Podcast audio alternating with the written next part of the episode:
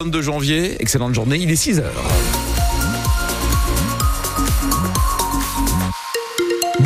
Changement d'ambiance également sur les routes de la région. Les conditions de circulation sont correctes ce matin.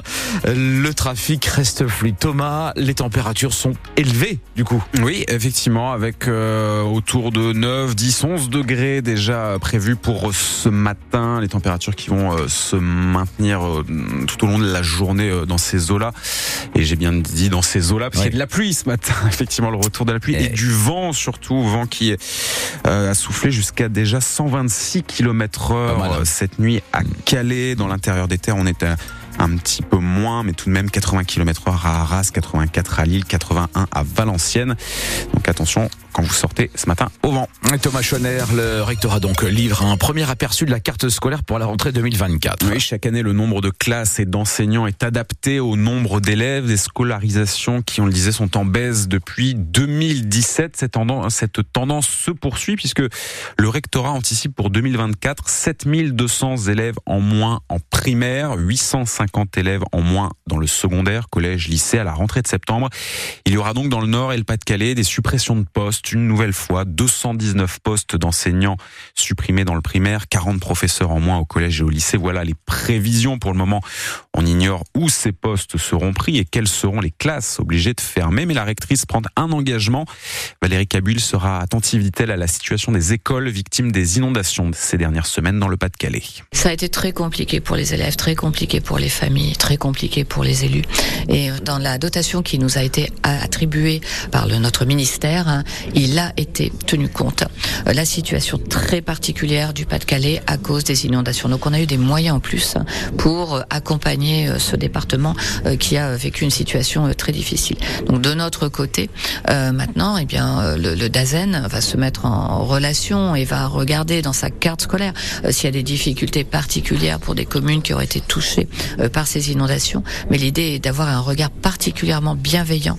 Il faudra faire attention à ce qu'il n'y ait pas trop de fermeture de classe dans, dans, dans ces villages, dans ces villes qui ont déjà beaucoup souffert. Et la rectrice de l'Académie de Lille assure par ailleurs que si des postes d'enseignants sont supprimés, le taux d'encadrement des élèves va continuer de progresser. Le rectorat prévoit pour la rentrée l'équivalent de 6,38 enseignants pour 100 élèves. C'est un taux qui est dans le Nord-Pas-de-Calais supérieur à la moyenne nationale. Bon Thomas, l'annonce était attendue. Bruno Le Maire a détaillé hier soir sur TF1 la hausse qui s'appliquera au 1er février sur les tarifs de l'électricité. selon le ministre de l'économie, cette hausse sera de 8,6% pour le tarif sans heure creuse, le fameux tarif bleu d'EDF. Elle sera de 9,8% pour les tarifs heure pleine, heure creuse, hausse qui correspondent à la fin progressive du bouclier tarifaire.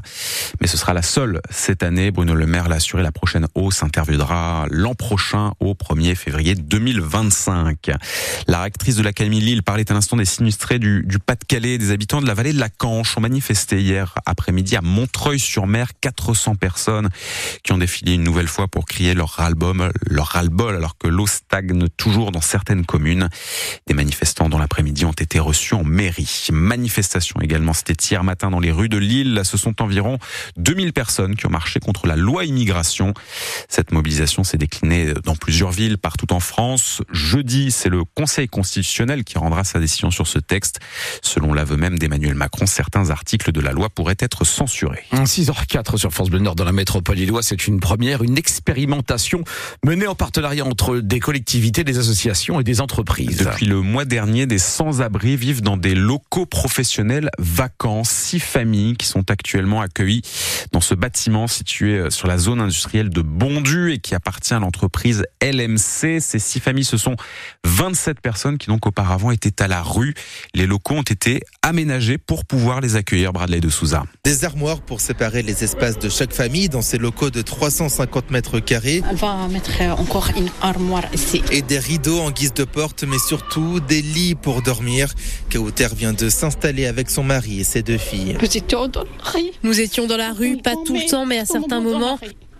Aussi dans des gymnases et une journée en hôtel.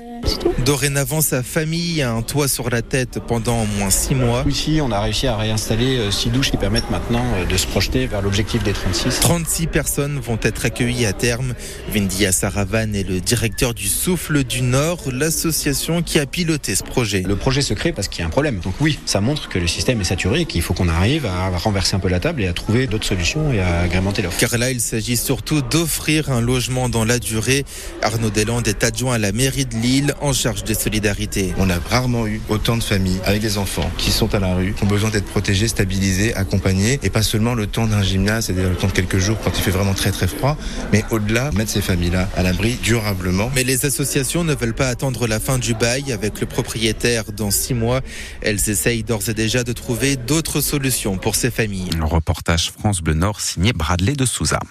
France Bleu il est 6h06. Et puis, euh, évidemment, en football, le LOSC se qualifie pour les huitièmes de finale de la Coupe de France. Les Lillois qui ont gagné petit hier face au Racing Club de France, club de National 2, où ils ont gagné une victoire 1-0 qui permet donc aux Dogs d'accéder au tour suivant. C'est bien l'essentiel. Lille qui affrontera en huitième de finale l'Olympique lyonnais. On le sait déjà puisque le tirage au sort s'est fait hier soir. Tirage au sort également pour Valenciennes qui s'est qualifié samedi. Valenciennes qui jouera contre Saint-Priest, club de National. Trois tirages donc plus facile pour le VAFC. Et on attend des nouvelles du dernier club nordiste, toujours en lice, l'entente Fény-Aulnois qui joue mercredi contre Montpellier en 4 victoires. Fény-Aulnois jouera contre l'OGC Nice au tour prochain, autre club de Ligue 1.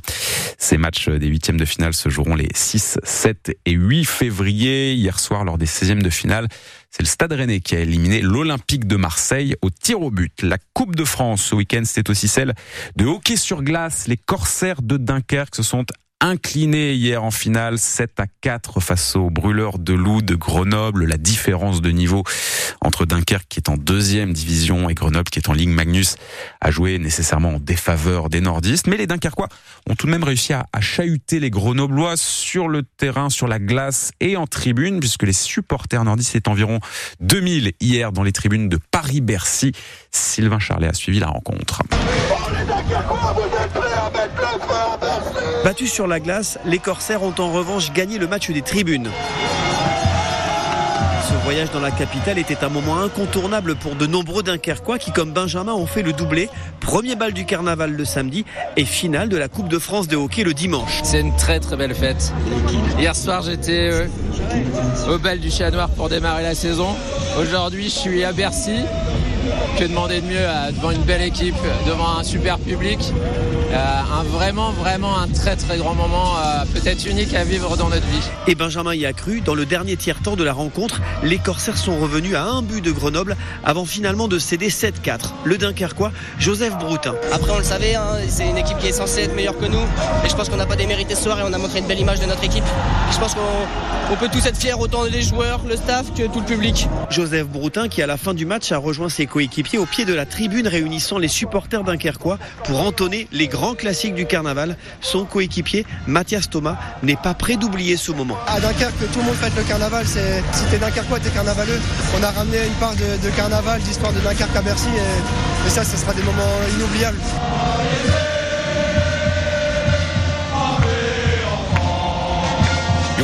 Carnaval de Dunkerque dans les tribunes de Paris, Bercy, c'était hier. Cette finale finalement perdue euh, par, mm. par Dunkerque, mais tout de même un, un très beau spectacle sur la glace et en tribune.